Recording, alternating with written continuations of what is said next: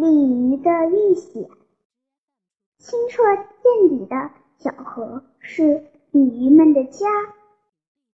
白天，金粉似的太阳光洒在河面上，又细又软的波纹，好像一层层薄薄的轻纱。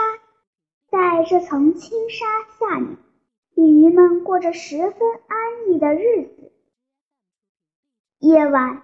湛蓝的天空笼罩着河面，小河里的一切都睡着了，鲤鱼们也睡着了，连梦也十分甜蜜。有银盘似的月亮和宝石似的星星在天空里守着它们。鲤鱼们从来没遇到过可怕的事儿，它们不懂得害怕，不懂得防备。不懂得逃避，他们慢慢的游来游去，非常轻松，非常快活。有时候，大家争夺一片浮萍，都滑动鳍，甩动尾巴往上窜，想在头里那一条衔住浮萍，掉头往河里一钻，别的鲤鱼都头碰在一起，啵呲一声，河面上。掀起一朵浪花，一会儿声音息了，浪花散了，河面又恢复了平静。鲤鱼们过的就是这样平静的生活。如果你站在岸上，一定不会察觉它们，就跟河里没有它们一个样。鲤鱼的好朋友是雪白的天鹅和五彩的鸳鸯。它们都能游水，像小船一样浮在河面上。每年秋天，它们从北方飞来，来到小河里探望鲤鱼们，把他们的有趣的旅行讲给鲤鱼们听。鲤鱼们把他们新学会的舞蹈演给天鹅和鸳鸯看，他们高兴极了。每天的生活都是新鲜的，都有非常浓的气味，因此鲤鱼们都抱着一种信念：凡是太阳、月亮、星星照到的地方，都跟他们的小河一样平静，都有要好的朋友，都有新鲜的生活，都充满着非常浓的气味。大鲤鱼把他的信念告诉小鲤鱼。鲤鱼哥哥也这样告诉鲤鱼弟弟，鲤鱼子子也这样告诉鲤鱼妹妹。大家都说这话不错，咱们这条河的确如此。咱们这条河有太阳、月亮、星星照着，因而可以相信，凡是太阳、月亮、星星照到的地方，都跟咱们这条河一样。世界多么快活呀！咱们真幸福，生活在这样快活的世界上。这几句话差不多成了鲤鱼赞美世界的歌了。每当太阳快落下去，微风轻轻吹过，河面上好像天国一般的时候，每当月亮才升起来，星星照耀，朦胧的夜色好像……仙境一般的时候，鲤鱼们就唱起这首赞美的歌来，庆祝他们的幸福生活。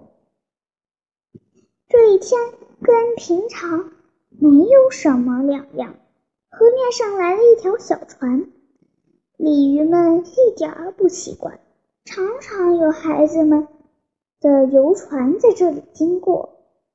那些男孩子、女孩子见了鲤鱼们，总要把美丽的小脸靠在船舷上，挥着小手招呼他们，带着笑说：“鲤鱼们，快过来，给你们馒头吃，给你们饼干吃，好多的东西多着呢。”鲤鱼们，快来，快来！鲤鱼们就游到水面上来，和男孩子、女孩子一同玩。鲤鱼们看到小船，以为孩子们又来了，照旧快活地游到水面上来。可是这一回，小船上没有男孩子，也没有女孩子，摇橹的是一个从来没见过的人。船舷上歇着几十头黑色的鸬鹚，正仰起脑袋望天呢。鲤鱼们想，鸬鹚虽然不是老朋友，可是鸬鹚的同类鸳鸯和天鹅都是我们最要好的朋友，咱们跟鸬鹚一定也可以成为朋友的。朋友们第一次经过这里，理当好好款待。鲤鱼们这样想着，就用欢迎的口气说：“不相识的朋友，你们难得到这里来。”歇一会儿再走吧。我们跟天鹅和鸳鸯都是老朋友，我们相信你们不久也会成为我们的老朋友的。未来的老朋友，请到水面上来谈谈心吧，不要老歇在船舷上。鲤鱼们的邀请是非常恳切的，他们都仰着脸等候客人们下水。船舷上的鸬鹚不再看天了。他们听见了鲤鱼们的邀请，向河里看了看，都扑着翅膀，扑通扑通跳下水来。看见鲤鱼，他们就一口衔住，跳上船去，吐在一只木桶里。几十只鸬鹚一呼上，一呼下，小河上起了一阵从未有过的骚扰，鲤鱼们才感到害怕，才没命的逃跑。才钻进河底的烂泥里。那些突然变脸的陌生客人，把他们吓得浑身发抖。不一会儿，小船走了，水声跟水花一同消失了。吓坏了的鲤鱼们才悄悄地从烂泥里游出来。小河恢复了往日的平静，但是恐惧。和忧郁充满了鲤鱼们的心。看看许多同伴被那些突然变脸的陌生客人给劫走了，大家忍不住流泪了。陌生朋友还会再来，还会把同伴劫走，谁都处在危险之中，而且时刻处在危险之中。谁想得到？这些天鹅和鸳鸯的同类竟是强盗！世界上竟然有这样叫人没法预料的事儿。鲤鱼们于是产生了一种新的信念：他们的小河现在变了，变得地狱一样可怕。凡是太阳和月亮、星星照到的地方，看起来虽然又平静又美丽，实际上都跟他们住的小河一个样。都是可怕的地狱。大鲤鱼把这个新的信念告诉小鲤鱼，鲤鱼哥哥也这样告诉鲤鱼弟弟，鲤鱼子子也是这样告诉鲤鱼妹妹。大家都说这话不错，咱们这条河现在变了，不然咱们这样恳切的欢迎客人，怎么客人反倒把咱们的同伴劫走了呢？咱们这条河也变了，说不定别的地方早就变了，整个世界早就变了。咱们遭了什么孽，碰上了这个可怕的时代？这句话差不多成了鲤鱼们追念过去美好的生活的挽歌。木桶里的鲤鱼们怎么样了呢？木桶里只有薄薄的一片水，鲤鱼们只能半边身子沾着水。它们被鸬鹚一口衔住，就吓掉了魂，还不知道被扔进了木桶里。后来有几条醒过来了，觉得朝上的半边身子干得难受，他们只好用一只眼睛朝天看，看到世界变了样。他们就滑动鳍，甩动尾巴，可是丝毫没有用。半边身子老贴着桶底，他们不知道今天怎么会弄成这个样子，也不知道如今到了什么地方。他们能看到的只是木板的墙，还有跟自己一样躺着的没法动弹的同伴。他们互相问：“你知道吗？咱们如今在什么地方？”大家的回答全一样：“我也不明白，我只看到木板的墙。”只看到跟你一样动不了身子的同伴，这真是个奇怪的地方。一条鲤鱼叹了口气，周围都是墙，又不给咱们足够的水，咱们连动一动身子也办不到，恐怕连性命都要保不住了。咱们再也回不了家，见不到咱们的同伴了。一条鲤鱼闭了闭眼睛。它那只只朝天的眼睛又干又瘪，他说：“我还是想不清楚，咱们怎么会到这个奇怪的地方来？咱们不是做梦吧？”一条细长的鲤鱼尾巴拍了拍桶底，用干渴的发沙的声音说：“我想起来了。”你们难道不记得了吗？咱们的小河上来了一条船，船舷上歇着许多穿着黑衣服的客人，跟天鹅和鸬鹚一样，也长着翅膀。咱们不是还欢迎他们来着？他们都跳到水里来了。我分明记得一位客人看准我就是一口。后来怎么样，我就不清楚了。我想，一定是那些穿黑衣服的客人把咱们请到这儿来的。那条小鲤鱼接嘴说：“这样说来，咱们一定在做梦。天下哪会有这样的事儿？咱们欢迎客人，客人却把咱们送到这样的鬼地方来了。”另外一条鲤鱼悲哀地说：“不管做梦不做梦。”咱们现在都干得难受，要挪动一下身子吧，鳍和尾巴都不管用。咱们总得想个办法来解除咱们的痛苦。鱼们于是想起办法来了。有的说，咱们只要打破这木板墙就成了；有的说，只要从河里打点水过来就成了。有的说：“咱们还是忍耐一下吧，痛苦也许就会过去。”办法提出了三个，可是三个办法都立刻让同伴驳倒了。身子动弹不了，能打破木板墙吗？打点水来固然好，可是谁去打呢？忍耐可不是办法，没有水，躺在这儿只有等死。大家再也想不出别的办法了，只有躺着叹气，连滑动鳍、甩动尾巴的力气也没有了。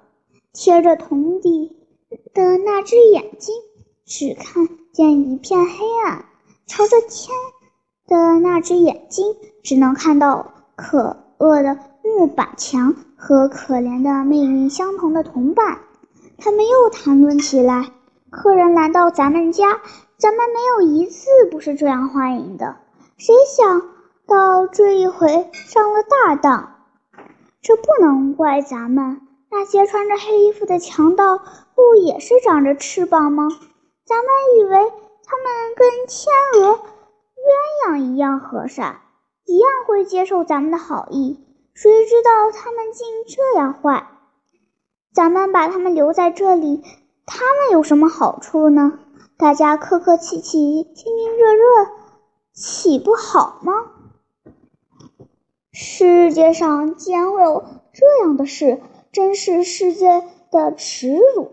咱们先前赞美世界，说世界上充满了快乐，现在咱们懂得了，世界实在包含着悲哀和痛苦，咱们应当诅咒这个世界，应当诅咒。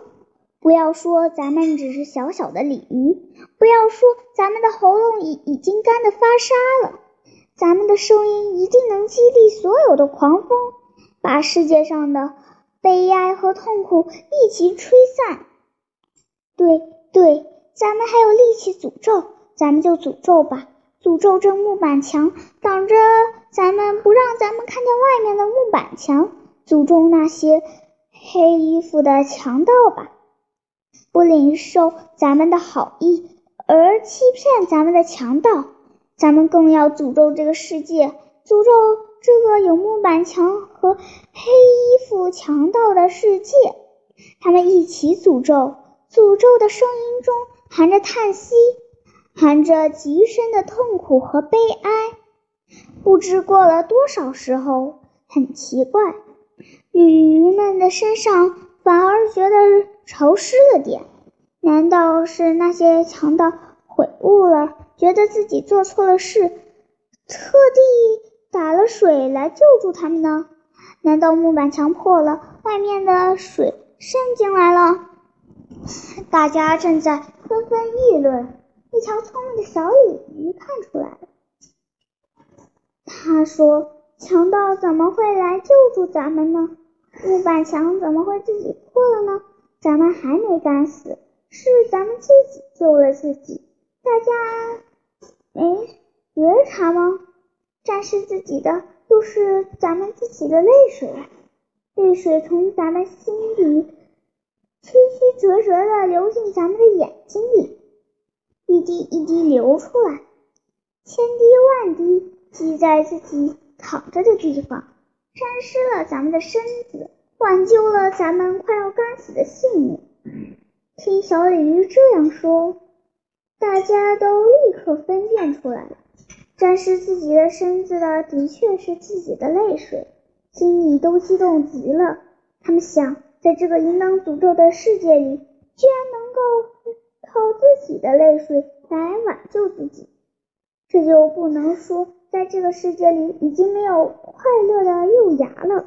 这样一想，大家的心就软了，泪水像泉水一样从他们的眼睛里涌出来。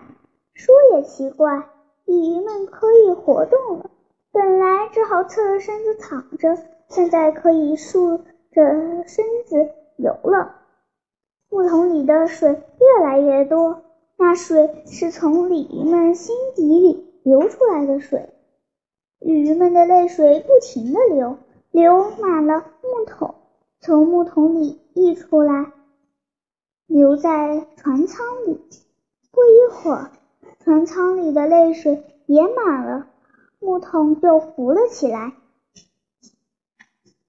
小船稍稍一侧，木桶就推到了小河上。